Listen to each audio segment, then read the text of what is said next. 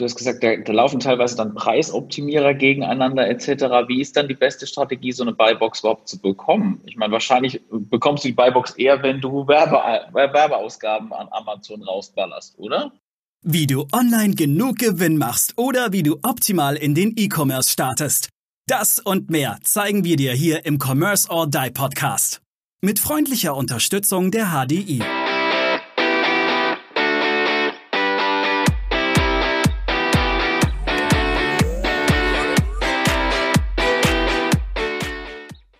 Hallo und herzlich willkommen zu einer neuen Folge hier im Commerce or Die Online Podcast. Schön, dass du wieder eingeschaltet hast und heute haben wir eine, einen spannenden Interviewgast, weiblich und ähm, sie wird uns sehr spannende Insights erzählen und viele Tipps geben über das Thema Amazon Marketing.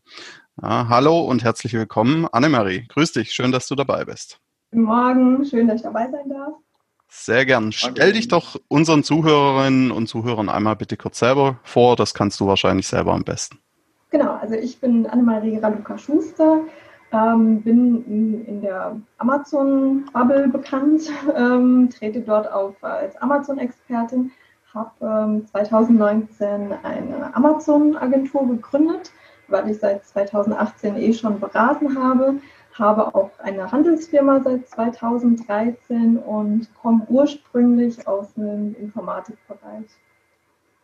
Spannend. Vielen Dank dafür. Vielleicht einfach direkt mal zur ersten Frage.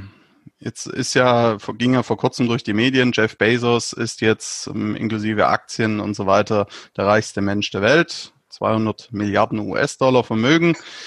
Ähm, jetzt gibt es ja Menschen, die sagen, Amazon ist der äh, die Ausgeburt des Kapitalismus äh, und macht alle nur platt und so weiter. Ich sehe es ein bisschen anders, beziehungsweise ich sehe es anders. Aber wie ist es denn so deiner Meinung nach, wie wird Amazon gerade im E-Commerce denn wahrgenommen? Also, oder wie nimmst du es vor allem auch wahr? Ähm, also es wird schon so wahrgenommen, wie du das auch sagst. Also es gibt halt immer diese zwei Lager. Ne? Also Amazon macht alle platt äh, und äh, Amazon hilft uns. Ähm, ich glaube, das kann man nicht so einfach betrachten. Also Amazon macht jetzt nicht den Einzelhandel platt. Ne? Der Einzelhandel hat ja auch viele Sachen verpasst nachzuholen. Äh, insofern ähm, ist nicht immer einer alleine schuld. Dass äh, Amazon auch gewisse Fehler macht, klar, das sehen wir jeden Tag. Ähm, es wird auch immer schwerer, zum Beispiel bei Amazon einzusteigen.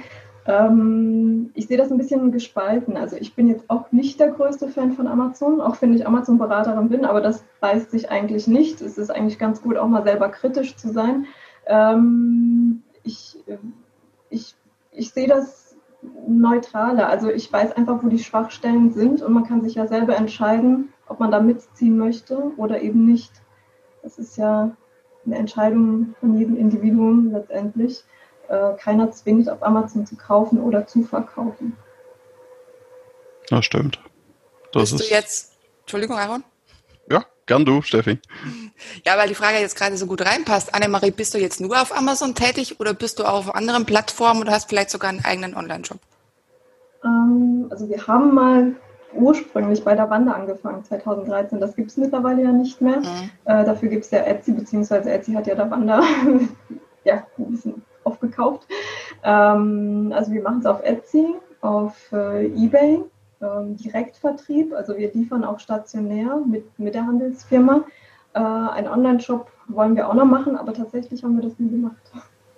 Also wir sind tatsächlich Marktplatzkinder. Mhm. Ja. Das heißt, ihr legt euren Fokus auch wirklich auf Amazon und was wäre jetzt, wenn man Amazon wirklich einbricht? Sagen wir mal so, der Fokus liegt jetzt nicht primär auf Amazon, aber leider spielt sich der größte Umsatz auf Amazon mhm. ab. Aber das liegt halt einfach daran, dass einfach viel mehr Leute dort einkaufen, Amazon einfach viel populärer ist. Ähm, es hat sich einfach alles ein bisschen auf Amazon verlagert. Also unser Umsatz bei eBay war auch schon mal besser, aber ähm, ja gut, eBay hat halt natürlich auch viele Schritte wieder verpasst. Das ist halt eine Entwicklung, das ist halt der E-Commerce. Man kann sich nie auf etwas festsetzen. Alles ändert sich. Man muss einfach mit diesen Änderungen einfach immer mitgehen. Man muss sich einfach mal bewusst sein, dass man, egal welche Planungsstrategie man jemals hatte, die einfach über Bord geworfen werden muss, alle ein, zwei Jahre, weil sich einfach der ganze E-Commerce auch wieder ändert. Ähm, ja, Da, da würde ich gerne aufgreifen. Du sagst, E-Commerce ändert sich, ist total wandelbar oder wandelt sich sehr schnell. Wenn ich jetzt einsteigen möchte in das Thema E-Commerce, ähm, wie mache ich denn die ersten Schritte und wie, wie entscheide ich denn zum Beispiel auch, welcher der richtige Marktplatz für mich ist? Oder ist, ist ein Marktplatz überhaupt das Richtige für mich? Würdest du da ein bisschen drauf eingehen?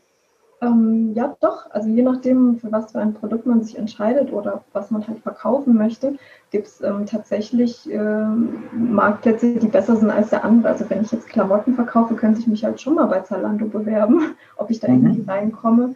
Oder wenn ich zum Beispiel ähm, Haushaltswaren verkaufe, mal vielleicht bei Real mal vorbeischauen, Werkzeuge. Ähm, ähm, es gibt also schon ein paar so Kategorien die in gewisse Marktplätze reinpassen. Oder wenn ich zum Beispiel nachhaltige Produkte anbieten möchte, da gibt es halt auch spezielle Marktplätze dafür. Da würde ich mich halt auch ein bisschen dafür interessieren, ob diese Nischenmarktplätze nicht vielleicht doch für mich auch besser sind. Ähm, weil Amazon ist jetzt auch nicht der heilige Kral. Also da findet man zwar letztendlich alles, aber es gibt speziellere Marktplätze, wo auch immer noch die Kunden sind und äh, an die man vielleicht besser rankommen könnte. Daniel? Wie würdest ah, ah, sieht schon, ich habe angesetzt. Und wie würdest du die Analyse wählen? Also wenn man es einfach unserem Hörer so ganz konkret mal sagen würde, ähm, wie, was solltest du, um den richtigen Marktplatz für dich rauszukriegen, wie solltest du eigentlich loslegen? Äh, ich, ich würde tatsächlich bei Google loslegen. Ne? Ich würde einfach mein Produkt mal eingeben und mal gucken, welche Marktplätze ganz oben bei Google rauskommen. Äh, insofern ist es wirklich die einfachste Methode, mhm. um einfach mal rauszufinden, wo werden diese Produkte überall gelistet oder bei Google Shopping, wo werden die dann einfach mal so gezeigt. Und wenn da Marktplätze vorhanden sind, dann weiß man ja eigentlich auch schon, wo man die listen könnte. Jetzt äh, ist ja, hört man immer mal wieder diese Horror-Stories im Sinne von, ja, extrem viel Umsatz auf Amazon gemacht. Amazon hat es halt einfach meiner Meinung nach in den letzten Jahren geschafft, so viel Trust beim Endkunden aufzubauen, also so viel Vertrauen aufzubauen, dass man geht mir ja selber genauso, erstmal auf Amazon guckt äh, und wenn es da halbwegs zum halbwegs ordentlichen Preis bestellbar ist, bestelle ich es lieber irgendwie da wie woanders. Also das haben sie schon gut gemacht mit ihren Alexas und was weiß ich, was da noch alles kommen mag äh, dazu noch. Aber worauf ich jetzt hinaus will oder die Frage abzielt, wie häufig erlebst du, dass zum Beispiel auch Kunden auf euch zukommen, auf dich zukommen und sagen, hey, wir haben jetzt hier, was weiß ich, 5 Millionen Euro, 20 Millionen Euro auf Amazon gemacht und Amazon hat uns jetzt gesperrt und wir hätten das jetzt gern wieder freigeschaltet. Passiert das häufiger oder ist das eher so, ja, dass es halt wirklich mal Horror-Stories sind, die, die halt dann entsprechend durch die, durch die Branche geistern? Also jetzt meine Kunden speziell nicht, aber ich habe es äh, selber schon oft mitbekommen, dass Kollegen gesperrt werden oder Leute, die man kennt. Ähm, das ist ja manchmal auch ganz wahllos. Also klar, 90 Prozent der Gründe, äh, der Fälle gibt es halt auch Gründe, andersrum, genau. Ähm, aber also es gab auch schon Fälle, wo Leute gesperrt wurden, weil es zu viele Rücksendungen gab, ähm, Preisfehler. Ich wurde auch mal eine Woche gesperrt, weil ich meinen Gewerbeschein zu spät hochgeladen hatte. Da hatte ich auch ähm, Verluste fünfstellig.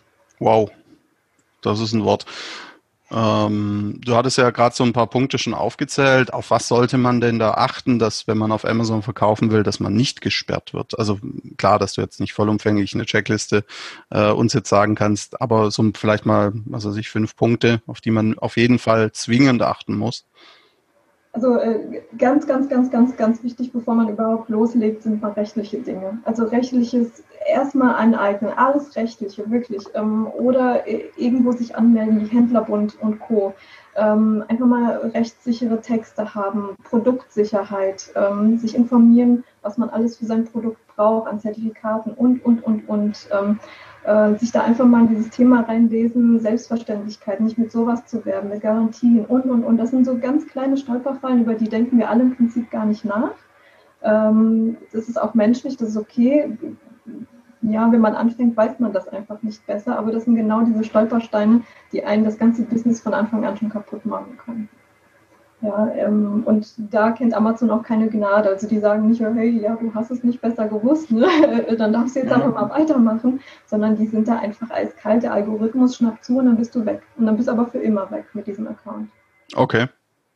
Okay. Was, was sind noch so Punkte neben dem rechtlichen, äh, was ja, wie du sagst, ein Must-Have ist?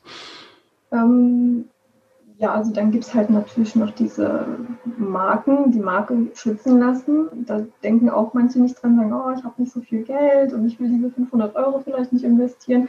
Das Problem ist nur, Amazon schützt dich auch nicht, wenn du deine Marke nicht richtig anmeldest. Also du, du musst sie nicht nur beim Markenamt jetzt anmelden, sondern du musst sie auch bei Amazon anmelden, damit Amazon hm. dich wiederum in so Fällen wie ähm, keine Ahnung, wenn sich Leute an dich dranhängen, können sie dich auch nur schützen, wenn du deine Marke auch geschützt hast. Ja, ansonsten wird dir auch da keiner weiterhelfen. Und äh, das sollte man dann auch noch machen. Also Markenschutz selber betreiben. Ähm, jetzt auch gucken, dass, dass die Ware okay ist. Hat man auch zu viele negative Bewertungen, fliegt man da auch mal schnell raus. Also nicht einfach in China nur was sourcen, was jeder vielleicht macht, äh, sondern vielleicht auch wertige Sachen verkaufen und versuchen, auch wenn man mehr Geld investieren muss. Ansonsten äh, merken das schon die Kunden. Die Kunden sind ja nicht doof. ja, die wollen nicht ja. immer nur günstige Sachen, sondern natürlich auch gute Sachen bei Amazon kaufen. Und das schlägt sich dann alles auf die Bewertung nieder und so weiter. Und das kann auf einen Account übergehen und die Accountgesundheit sinkt und dann ist man auch raus. Also es kann vielleicht ein langsamer Tod werden, aber letztendlich führt das auch zum Aus. Okay. Du hast jetzt gerade äh, gesagt, bei zu vielen negativen Bewertungen kann man rausfliegen. Da habe ich mir gerade gedacht, es gibt ja viele Produkte, die überhaupt keine Bewertungen haben. Wie ist es denn damit? Schlimm. Das ist nicht schlimm. Das ist nicht schlimm.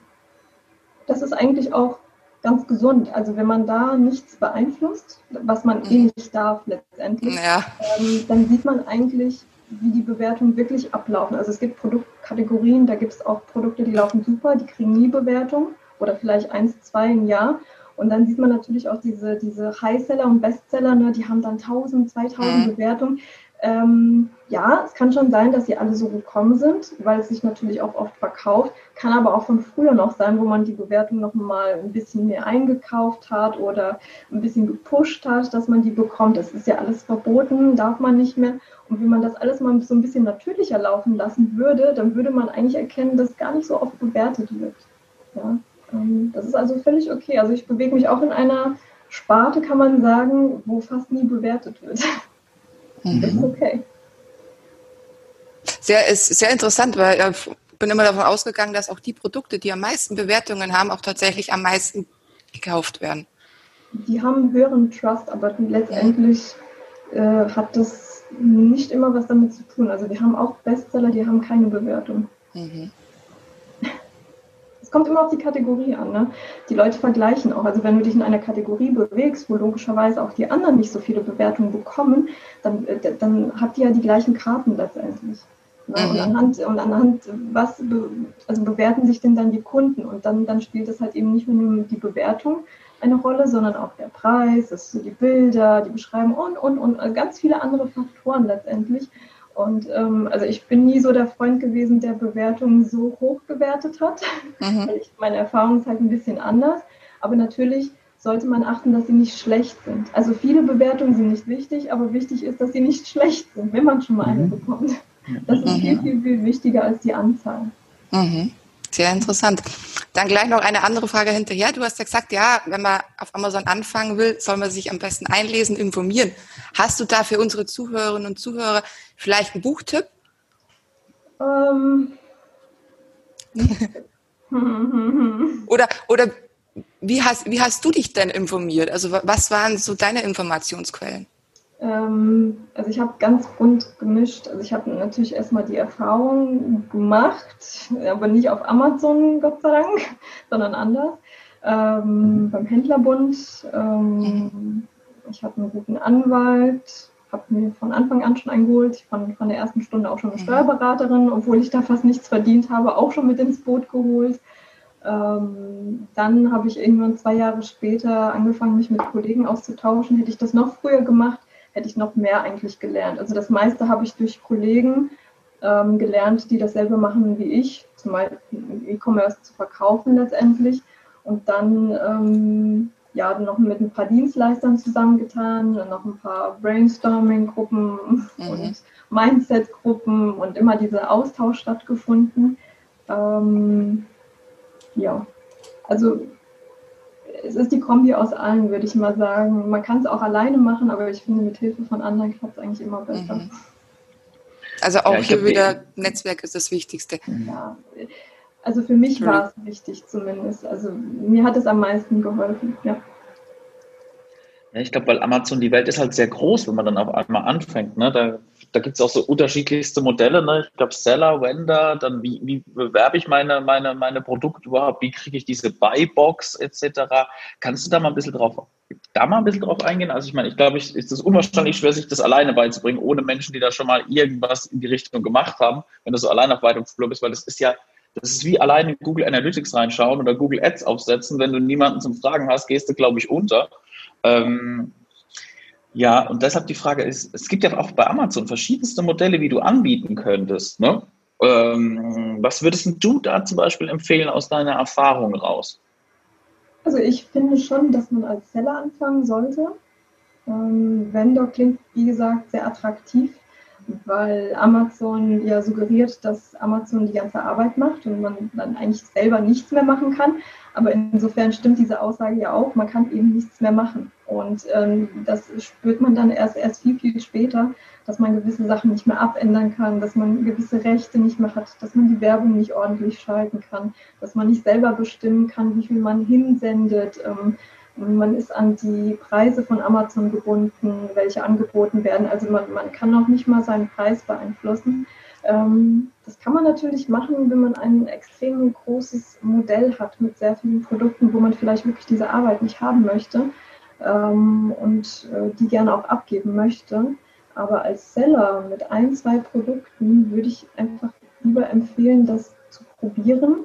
Auch wenn man scheitert vielleicht mit einem Produkt, aber diese Erfahrung einfach mal mitzunehmen, ähm, rauszufinden, wie die Werbung funktioniert, ähm, selber bestimmen, wie Bilder dargestellt werden, wie viel man hinsendet, einfach dieses Gefühl zu entwickeln dafür und nicht immer andere nur machen zu lassen. Also ich kann zum Beispiel auch für meine Kunden die Werbung machen, aber lieber bringe ich das denen bei, wie sie das machen, damit sie es selber machen können. Ja.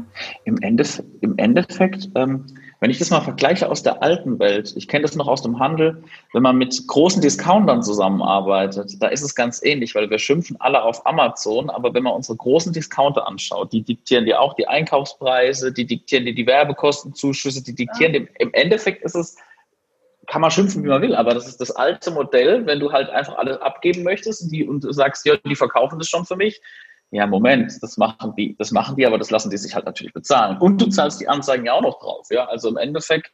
Genau, ähm, genau also man, ja, man kennt, wie gesagt, wie ich sagte, also wenn man das möchte und wenn man diese Größe halt hat und einfach diese, diesen Stress nicht haben möchte in irgendeiner Weise, dann kann man das auf jeden Fall machen. Es gibt auch wirklich Leute, die beherrschen das auch sehr ganz gut als Vendor zu verkaufen.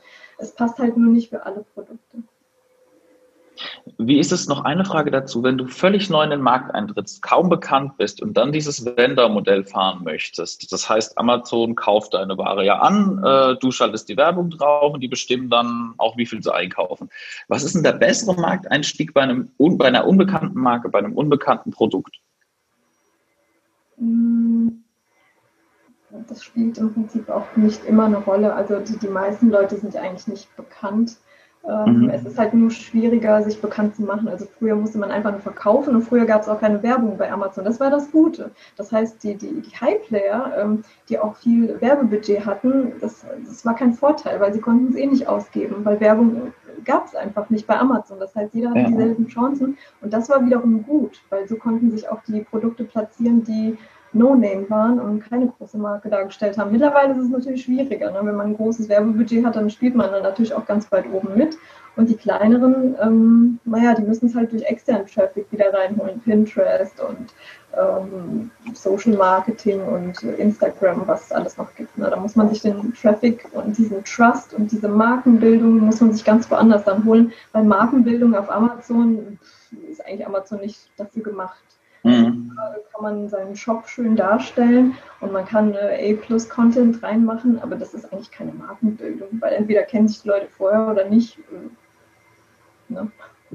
Da fällt die Entscheidung, glaube ich, also die Auswahlentscheidung fällt, glaube ich, nicht mehr bei Amazon. Das ist vorher gefallen und dann guckst du dir, glaube ich, das Produkt, die Marke an und dann kaufst du. Ich glaube, wie du sagst, eine Markenbildung, das ist alles so voller, mittlerweile ist das ziemlich voller Anzeigen, wenn du suchst. Ne? Man, man scrollt drei Zentimeter und dann kommen die nächsten Anzeigen. Man scrollt mal wieder und dann kommen wieder, dann kommen wieder Anzeigen. Dass du eigentlich als Nutzer gar nicht weißt, was ist jetzt eigentlich vom Originalhersteller und was ist so von, von Zwischenhändlern eingeschoben. Ne? Ja, das ist schwierig. Also es ist wirklich sehr schwierig zu erkennen. Da muss man schon echt Erkenner sein, aber das sind die meisten Käufer ja insofern nicht. Ja. Ja. Steffi. Genau, Annemarie. Ähm, jetzt haben wir ja schon ein bisschen darüber gesprochen, wie man am besten anfängt. Was, denke ich, für unsere Zuhörerinnen und Zuhörer auch noch wichtig ist, worauf sollte denn geachtet werden, wenn man die Produkte einstellt? Das heißt, wie sollten die Produkttitel aufgebaut sein? Dann gibt es ja diese, diese Bullet Points, diese Auflistungen. Mhm. Ich denke vor allem daran, wenn man jetzt Produkte hat, die auch viel Konkurrenz auf Amazon haben. Was wären so, so sag ich mal, deine deine drei besten Tipps an unsere Zuhörerinnen und Zuhörer? Also die, die, die leichtesten, die kostenlosen Tipps wären die Style Guides durchlesen. Also Amazon bietet ja sogenannte Style Guides. Die kann man sich äh, in der Hilfeoption einfach mal anschauen. Für jede Kategorie gibt es sogenannte Vorgaben, wie etwas auszusehen hat. Ja, und für jede Kategorie ist das ein bisschen anders. Wenn man sich das erstmal durchliest, dann weiß man erstmal, was Amazon von einem haben möchte.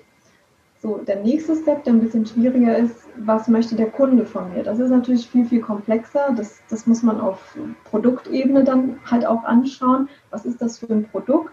Wie sind die anderen aufgebaut? Nach was suchen denn die Kunden? Das ist natürlich so eine Tiefenrecherche ne? und Marktrecherche. Man muss natürlich die Konkurrenz dann auch äh, ein bisschen analysieren. Dann weiß man, was ungefähr drinstehen muss. Ne? Wie etwas zu stehen hat, sagen ja schon die Style Guides. Ähm, und dann kommt natürlich das Technische. Ja. Also wenn man das erstmal schon aufgesetzt hat, dann kann man natürlich mit bestimmten Programmen, gibt es ja ganz viele auf dem Markt, einfach mal analysieren, ähm, wie suchen denn die Kunden, wie kaufen die Kunden, ähm, mit welchen Keywords wird denn eingekauft, was sind die prominentesten Keywords. Und dann hinterlege ich die halt einfach überall, ne, bei den Bullet Points, bei den Keywords, äh, bei der Beschreibung und, und, und, und. Und äh, ich kann natürlich auch ein bisschen lesen, was zum Beispiel die Leute bei meinen Konkurrenten fragen und das Produkt auch so ausrichten. Ne? Bestimmte Fragen kommen ja immer wieder in dieser Fragenoption, Fragen und Antworten. Und dann kann ich auch ein bisschen sehen, was ist den Kunden denn auch wichtig und danach auch alles aufbauen. Ähm, das wären so die Hauptsachen eigentlich. Mhm. Das ist sehr, sehr, also ich, ich habe hier nebenbei echt schon äh, einiges mitgeschrieben. Also ich lerne hier heute auch einiges echt dazu. Und äh, dir, lieber Zuhörer, liebe Zuhörerin, äh, hör dir die Folge auch gern nochmal an. Also das ist ja das Schöne an dem Podcast, dass man sie sich nicht nur einmal anhören kann. Ähm, ich habe eine Frage und zwar zu externem Traffic da weiß man ja nie so richtig, also man, man kann es ja mit Zusatztools und teilweise mit Bordmitteln, dem Amazon-Shop kann man es ja messen, äh, mehr oder weniger gut, wie viel es jetzt gebracht hat. Ähm, wie, man, man hört halt, oder andersrum, ich höre regelmäßig widersprüchliche Aussagen. Mal ist es super, wenn man externen Traffic auf Amazon schiebt, von Facebook, Google und sonst wo. Ähm, mal ist es total doof, mal kann es sogar ein Sperrgrund sein. Ähm, kannst du uns da ein bisschen Licht ins Dunkel bringen, was da wirklich stimmt? Ja, also ich denke mal, das, das wird wahrscheinlich überall sein. Wenn die Bounce-Rate zu hoch ist, dann ist es halt immer schlecht. Also man kann nicht per se sagen, externer Traffic ist schlecht. Man muss einfach nur gucken, ob er konvertiert oder nicht. Ähm, das kann man aber auch ein bisschen messen. Ist ja wie so ein A-B-Testing. Wenn man genug äh, Traffic rüberschiebt und ähm, da wird einfach nichts gekauft, dann war er einfach schlecht. Oder das Produkt ist schlecht muss man abwägen. Ne? Entweder der Traffic oder das Produkt selber. Mhm. Wie, wie hoch soll, darf die Bounce Rate deiner Meinung nach oder deiner Erfahrung nach maximal sein, damit man noch im grünen Bereich ist? Also jetzt speziell bei Amazon. Bleibt unbedingt dran. Das Gespräch wurde noch richtig, richtig spannend. Bis zum nächsten Mal. Ciao. Wir danken unserer Station Voice Abi Schreert. Bis zum nächsten Commerce or Die Online Podcast.